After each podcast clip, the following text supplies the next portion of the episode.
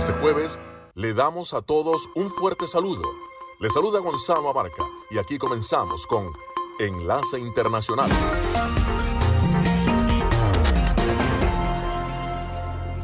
Damos la bienvenida a todos aquellos oyentes de Enlace Internacional.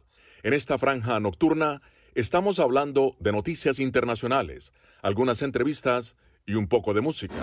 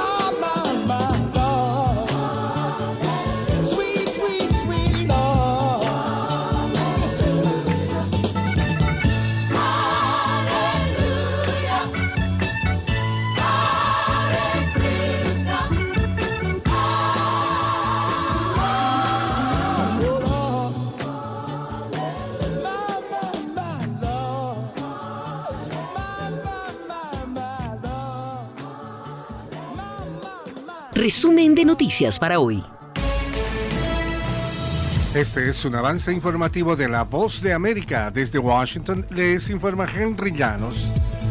Movimientos políticos manifiestan preocupación por la influencia de Beijing en América Latina, la cual podría conllevar a un retroceso en materia de democracia y libertad. Nos informa Donaldo Hernández. Daniel Ortega fue uno de los presidentes de América Latina que participó este mes en la reunión de alto nivel del Partido Comunista de China y organizaciones políticas del mundo. El propósito del gigante asiático es fortalecer sus alianzas con izquierda en foros internacionales. Además de Daniel Ortega, en el foro participaron representantes de Cuba y Venezuela, quienes coincidieron en la necesidad de contrarrestar la influencia de Estados Unidos en América Latina. La presencia china en el hemisferio sigue creciendo. Donaldo Hernández, Voz de América. El gobierno de Estados Unidos ha enviado invitaciones a otros 120 dirigentes de diversas partes del mundo para la cumbre por la democracia de la próxima semana, incluidos representantes de ocho países que no fueron invitados a la cumbre inaugural de la Casa Blanca en 2021. La reunión será para discutir las invitaciones que aún no se han hecho públicas. Bosnia y Herzegovina, Gambia, Honduras, Costa de Marfil, Liechtenstein, Mauritania, Mozambique y Tanzania recibieron invitaciones para la cumbre de este año después de haber quedado fuera de la lista de invitados a la reunión de 2021. Acompáñenos de lunes a viernes con las noticias del mundo del entretenimiento, lo mejor del cine. So, Scrolls are the bad guys. Los estrenos de Hollywood. I've never seen anything like this. Who am I? She's the last of her kind. De lunes a viernes, el mundo del entretenimiento llega a ustedes desde los estudios de La Voz de América en Washington.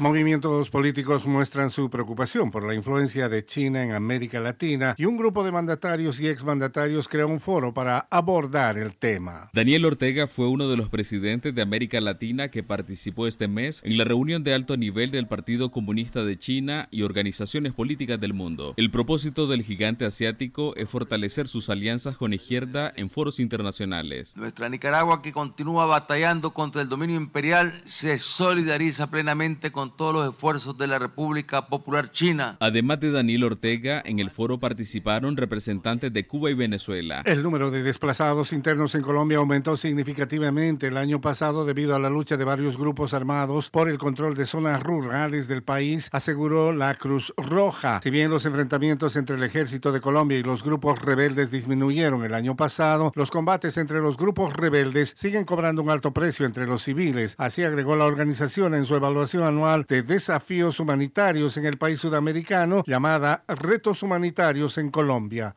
Este fue un avance informativo de La Voz de América.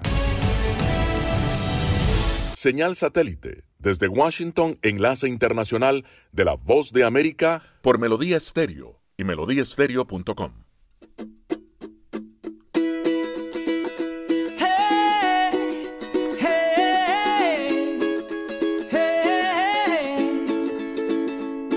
You'll leave.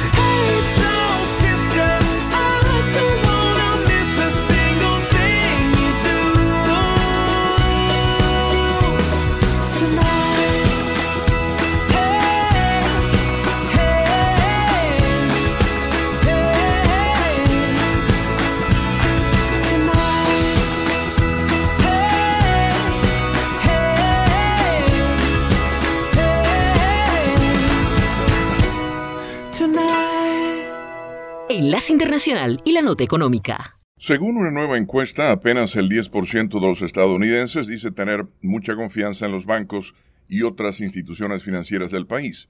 La nueva cifra está por debajo del 22% que dijo tener mucha confianza en 2020. Tras la reciente quiebra del Silicon Valley Bank, la encuesta realizada por la agencia AP y el Centro NORC para la Investigación de Asuntos Públicos destaca también que la mayoría de los encuestados dice que el gobierno no está haciendo lo suficiente para regular la industria. La desalentadora evaluación de los bancos estadounidenses y de la regulación bancaria se produce después de que una serie de sacudidas trajeran a la memoria los inquietantes recuerdos de la crisis financiera de 2008-2009. Silicon Valley Bank, el decimosexto banco más grande del país, quebró el pasado 10 de marzo después de hacer apuestas arriesgadas en el mercado de bonos. Dos días después, los reguladores cerraron Signature Bank, con sede en Nueva York, que se había involucrado en el intercambio de criptomonedas. Al otro lado del Océano Atlántico, Credit Suisse, un banco con problemas desde hace mucho tiempo, fue adquirido el domingo por su rival UBS en un matrimonio obligado con el fin de restaurar la confianza en las instituciones financieras globales. En Estados Unidos, la agitación generó dudas entre los legisladores sobre las modificaciones hechas en 2018 a una ley que flexibilizó las regulaciones establecidas después de la crisis financiera de hace una década. La encuesta sugiere que la ciudadanía estadounidense comparte esa preocupación. El 56% dice que el gobierno no está haciendo lo suficiente para regular los bancos y otras instituciones financieras, mientras que el 27% cree que está haciendo lo correcto y el 15% considera que está regulando demasiado. La preocupación por la regulación insuficiente es bipartidista. El 63% de los demócratas dice que la regulación bancaria actual es insuficiente, al igual que el 51% de los republicanos. La encuesta concluye que además del 10% de los estadounidenses que dice tener mucha confianza en las instituciones bancarias de la nación, el 57% tiene alguna confianza, mientras que el 31% apenas la tiene. El margen de error del muestreo es de más o menos 4 puntos porcentuales. Con la nota económica desde Washington, Leonardo Bonet, Voz de América. Enlace Internacional con la Música.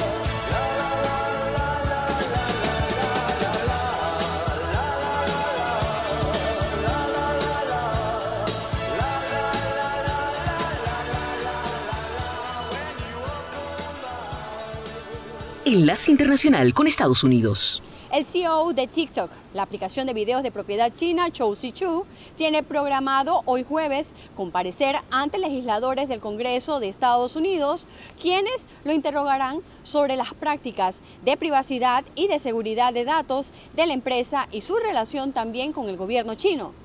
TikTok estaría intensificando una campaña de relaciones públicas para minimizar la posibilidad de una prohibición a nivel nacional por parte del gobierno de Estados Unidos y ha recurrido a algunos defensores que son los llamados influencers.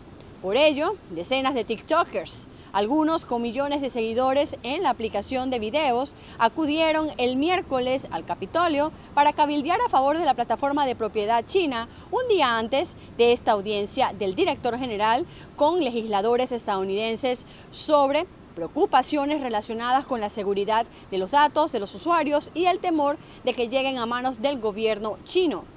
Xu planea decirle al Congreso que TikTok, que fue fundada por empresarios chinos, está comprometida con la seguridad del usuario, la protección de datos y con mantener a la plataforma libre de la influencia de Beijing.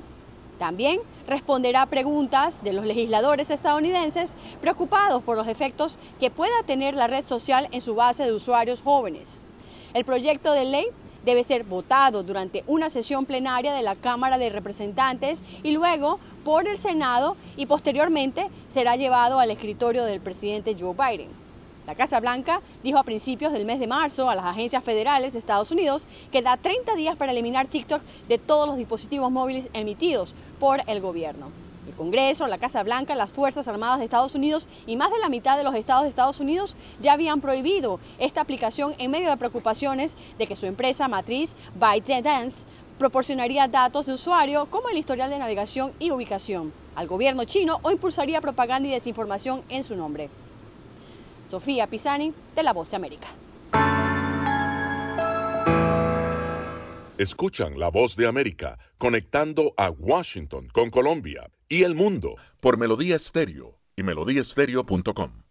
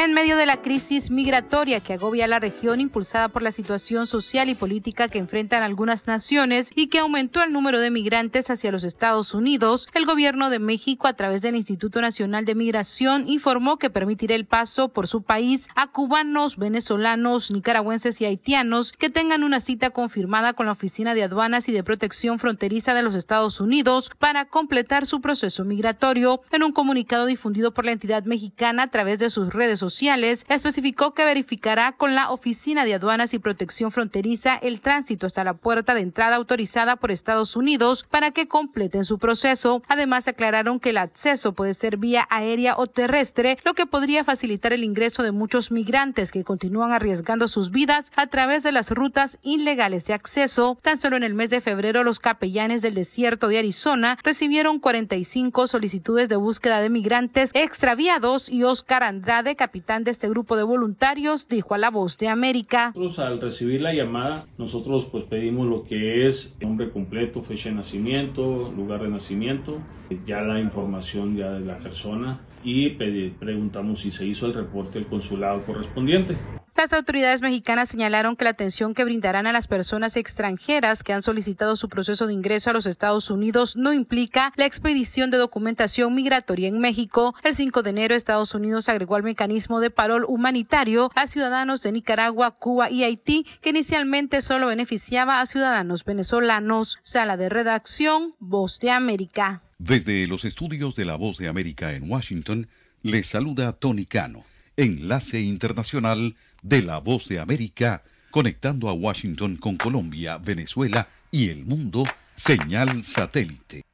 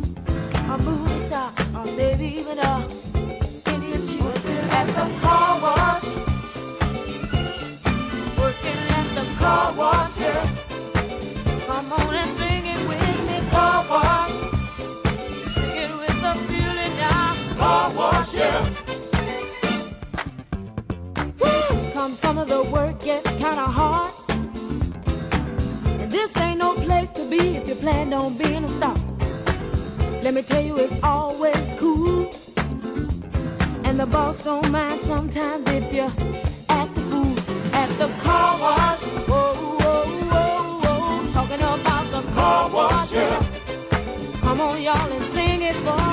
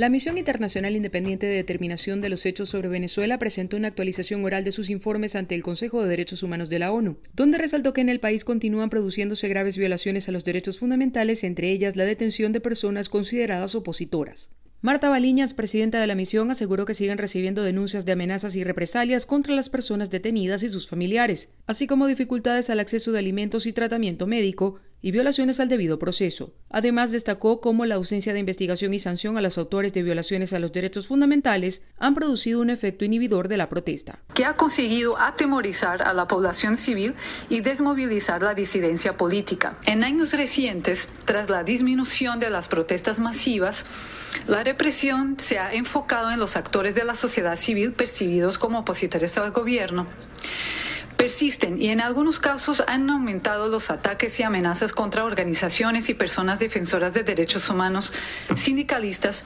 periodistas, personal humanitario y otros actores de la sociedad civil organizada en Venezuela. Consultados por varios países sobre cómo pueden apoyar el objetivo del respeto a los derechos humanos, Patricia Tapatá Valdés, integrante de la misión, dijo que la cooperación es fundamental para preservar el espacio de libertad. documentando los hechos de la justicia, impulsando, estimulando que se realicen las reformas en el aparato de justicia, que se repare a las víctimas. Héctor Constant, representante de Venezuela ante el Consejo de Derechos Humanos de la ONU, reaccionó asegurando que se utilizan los derechos humanos como instrumento de ataque contra el país con oscuros fines políticos. Carolina Alcalde, Voz de América, Caracas. Melodía Estéreo, emisora afiliada al sistema de noticias de la Voz de América.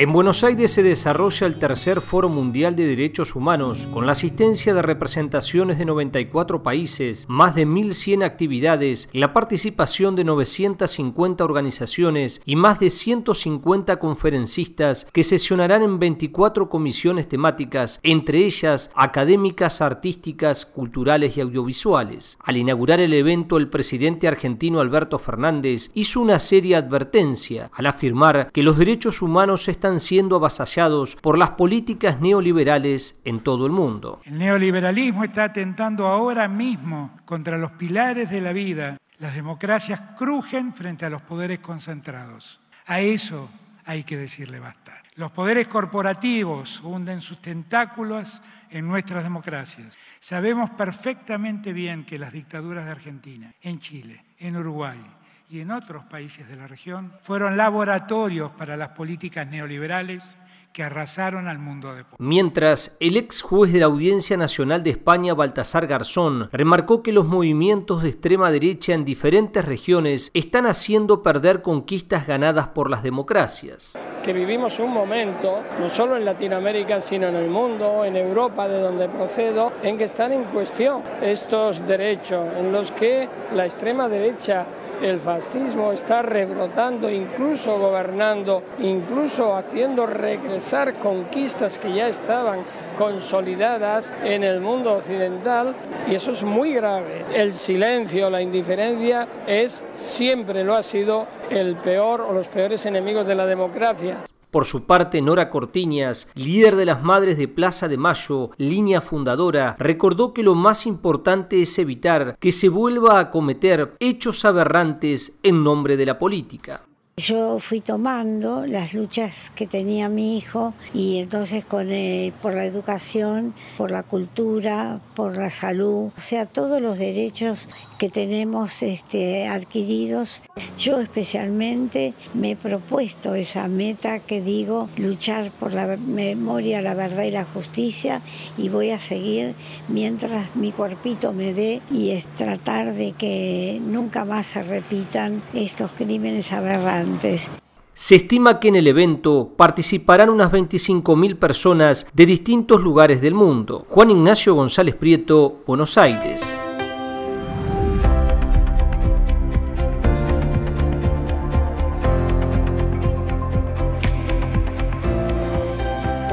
Saludos a nuestra audiencia desde Washington. Soy Yoconda Tapia y hoy en Conversando con la Voz de América abordamos el tema de la decisión del presidente colombiano Gustavo Petro de levantar el cese bilateral al fuego decretado por el Clan del Golfo que generó varias reacciones desde diversos sectores políticos y sociales. Para abordar el tema, nuestro colega Manuel Arias entrevista a Mario Agudelo, excombatiente de la extinta guerrilla del Ejército Popular de Liberación, analista en conflicto armado y defensor de derechos humanos. Señor Agudelo, ¿cuál es su percepción frente a esta decisión del presidente Gustavo Petro, quien ha acusado directamente al grupo narcotraficante Clan del Golfo de encabezar los hechos terroristas que se han presentado en medio del paro minero, que ya completa más de 20 días en el norte y nordeste del departamento de Antioquia? A ver, yo lo que pienso es que lo que mal empieza, mal termina. El, cese bilateral del fuego que, que estableció el gobierno nacional con distintos grupos armados, entre ellos el Clan de Golfo, siempre fue algo difuso, nunca fue claro, nunca fue preciso los términos y los alcances de ese cese bilateral, en qué consistía. Entonces, lógicamente que ahora que vienen circunstancias tan, tan complejas como el conflicto con la población de estas zonas mineras de- del departamento de Antioquia, pues lógicamente en medio de esa situación el gobierno declara rota la, la tregua. Eh, lo claro es que ese paro, más allá de- de los excesos, más allá de actos criminales que se han cometido en él, es una protesta social. Y hay que diferenciar lo que es la protesta social de la participación de actores que de una u otra manera tratan de instrumentalizar esa protesta. Entonces yo creo que son dos cosas completamente diferentes y, hay que saber tener un, un criterio de, de distinción, de tal manera que quede preciso que quienes están participando en esta protesta no son criminales, son pobladores que están en medio de una economía ilegal y que están en medio de la, de la presencia de, de- de actores ilegales, en este caso Clan del Golfo, pero son cosas completamente diferentes. Entonces creo que el paro no puede ser el motivo para declarar una ruptura de, de, de esa famosa tregua bilateral. Pero entonces, señor Agudelo, ¿qué se viene para este proceso que iniciaba con el Clan del Golfo? Lo concreto es que lo que el gobierno debió haber hecho eh, eh, era buscar dejar claro los términos de esa tregua, de esa tregua bilateral. Supuestamente los grupos, en este caso el Clan de Golfo, debe tener unos voceros ante el gobierno nacional. Y yo pienso que el proceso era ese, el de, el de, plantear claramente un punto de vista frente a ese tipo de, de- acciones. Porque es que, repito, en, el, en, el- en la famosa tregua bilateral nunca se quedó pactado qué se podía y qué no se podía, en qué consistía. Entonces yo creo que esos son los riesgos que se corre cuando las cosas se hacen por decreto.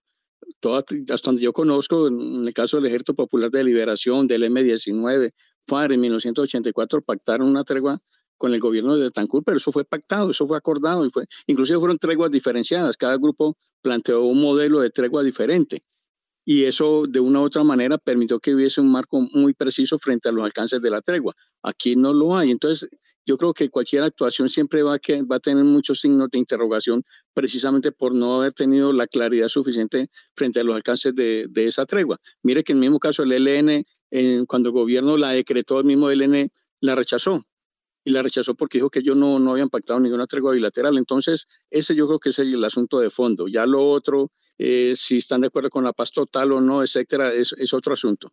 Era Mario Agudelo, excombatiente de la extinta guerrilla del Ejército Popular de Liberación y analista en conflicto armado, analizando el levantamiento del cese bilateral al fuego decretado por el Clan del Golfo en Colombia. Esto fue Conversando con la Voz de América.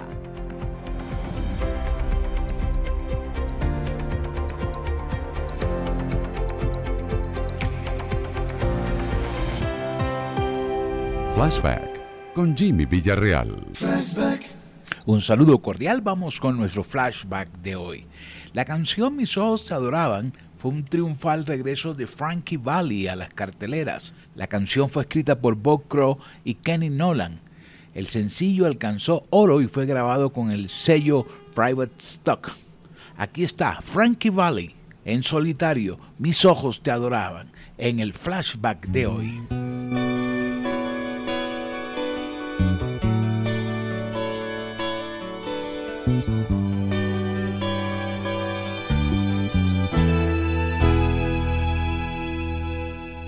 My Georgia.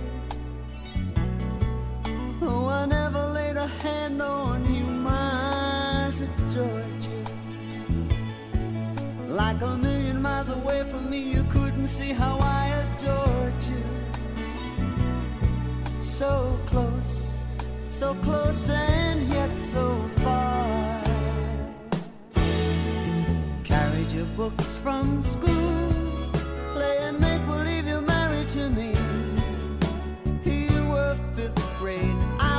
I sixth when we came to be.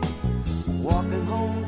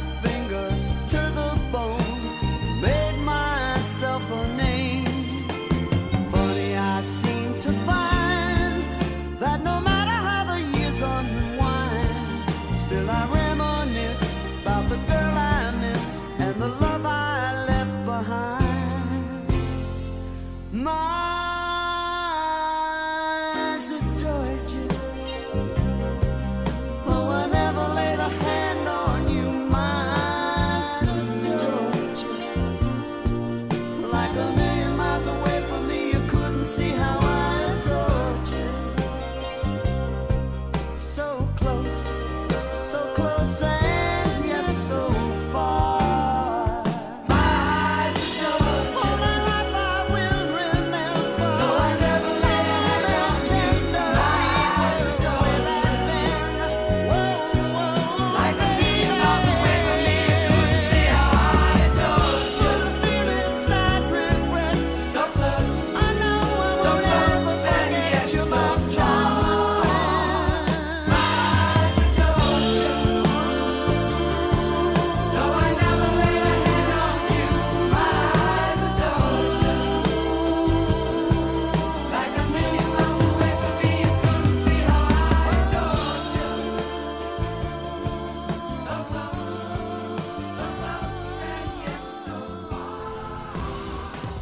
Actualidad. Vamos a ver otra cepa nueva y otra cepa nueva. Análisis. En realidad, mucha de esta gente va a quedar parada de nuevo y va a ser una tragedia humana. Debate. Dejen la obsesión. La obsesión la tienen ustedes. Con la información más allá de los titulares. El tema energético es algo que se está analizando. La inflación es un problema global. 30 y 50 metros están ya las tropas. Su respuesta, doctor. Todas las semanas por La Voz de América.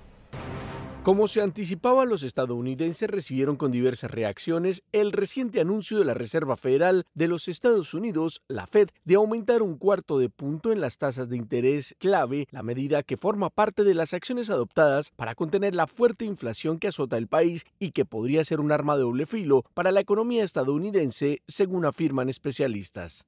El noveno aumento consecutivo en las tasas de interés en los últimos meses fue anunciado por el presidente de la Reserva Federal, Jerome Powell, al término de la reunión trimestral de la entidad y aseguró que el sistema bancario de Estados Unidos es sólido y resistente y catalogó como hechos aislados el cierre de los bancos Silicon Valley de California y Signature de Nueva York. La historia ha demostrado que los problemas bancarios aislados, si no se abordan, pueden socavar la confianza en los bancos sanos y amenazar la capacidad del sistema bancario en su conjunto. El aumento elevó las tasas de interés de referencia de 4,75 a 5%, el nivel más alto de los últimos 16 años, lo que significa que los estadounidenses deberán pagar más por los préstamos de hipotecas, compras de automóviles, tarjetas de crédito y préstamos corporativos y mantiene vivo el temor de que la economía estadounidense entre en recesión. Según el concepto de algunos especialistas, las autoridades regulatorias en Estados Unidos enfrentan un doble desafío, ya que deben enfriar la inflación, que según palabras de Jerome Powell sigue siendo alta, y por otro lado, calmar la agitación en el sector bancario. Incluso algunos economistas han advertido que un aumento modesto de un cuarto de punto en la tasa clave, sumado a los anteriores aumentos, podría poner en peligro a los bancos más débiles, cuyos clientes nerviosos podrían decidir retirar depósitos significativos y ocasionar nuevos cierres que aumentarían el pánico y desencadenarían un efecto dominó en varios mercados. Sin embargo, el gobierno del presidente Biden considera que la economía estadounidense sigue siendo fuerte y datos como el del empleo en febrero, en el que se demuestra un aumento de más de 300.000 empleos, podría asegurar un futuro prometedor en materia económica. Héctor Contreras, Voz de América, Washington. Las noticias del mundo y la buena música se escuchan en Enlace Internacional con la Voz de América por Melodía Estéreo.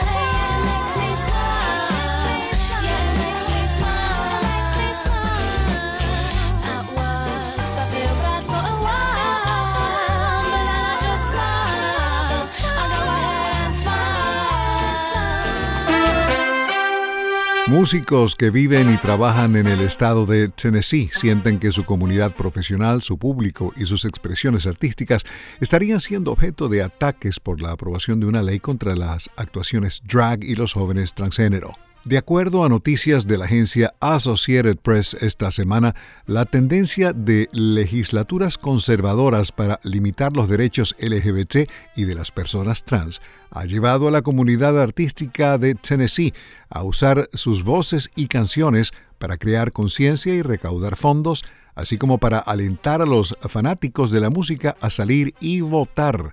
Love Rising, un concierto realizado el lunes en Nashville, contó con artistas ganadores del premio Grammy como Sheryl Crow, Jason Isbell, Maren Morris, Hayley Williams y Brittany Howard, junto a artistas drag y cantautores trans y gay. La noche siguiente hubo otro espectáculo, We Will Always Be, en el que se presentaron artistas LGBT cuya comunidad ha sido durante mucho tiempo parte de las muy lucrativas industrias musicales y de entretenimiento de Tennessee. Artistas como Reba McIntyre, Dolly Parton y Elvis Presley han inspirado o fueron inspirados por actuaciones de drag durante décadas. La telenovela estadounidense Los jóvenes y los inquietos comenzó a transmitirse el 26 de marzo de 1973 y celebra su quincuagésimo aniversario este mes como el soap opera diurno número uno de Estados Unidos durante 35 años consecutivos. Una de las formas en que el programa celebrará sus 50 años es con un baile de máscaras que comienza hoy jueves y continuará hasta la semana próxima. El programa televisivo Entertainment Tonight también va a realizar un especial el lunes 27 de marzo. Entre tanto, prosigue en Park City, Utah, el juicio de la actriz Gwyneth Paltrow sobre un choque ocurrido en un centro vacacional de esquí de ese estado. El miércoles, médicos de un hombre con el que la actriz chocó en 2016 testificaron sobre el daño cerebral que el demandante dice sufrió a raíz del accidente. Terry Sanderson, de 76 años, demandó a Paltrow en el caso. Otro médico afirma que la imprudencia de la actriz dejó a Sanderson con lesiones permanentes y daño cerebral. Se prevé que más de una decena de personas testifiquen durante el juicio de ocho días en Park City, una elegante ciudad conocida por ser la sede del Festival de Cine Sundance. La estrella ganadora del Oscar por Shakespeare in Love probablemente testifique el viernes. Y esto pertenece a la célebre grabación que hicieron Yo-Yo Ma y Bobby McFerrin o Bobby McFerrin y Yo-Yo Ma que viene en el disco Hush. Es todo por el momento. Desde la voz de América en Washington se despide Alejandro Escalona. Será hasta mañana.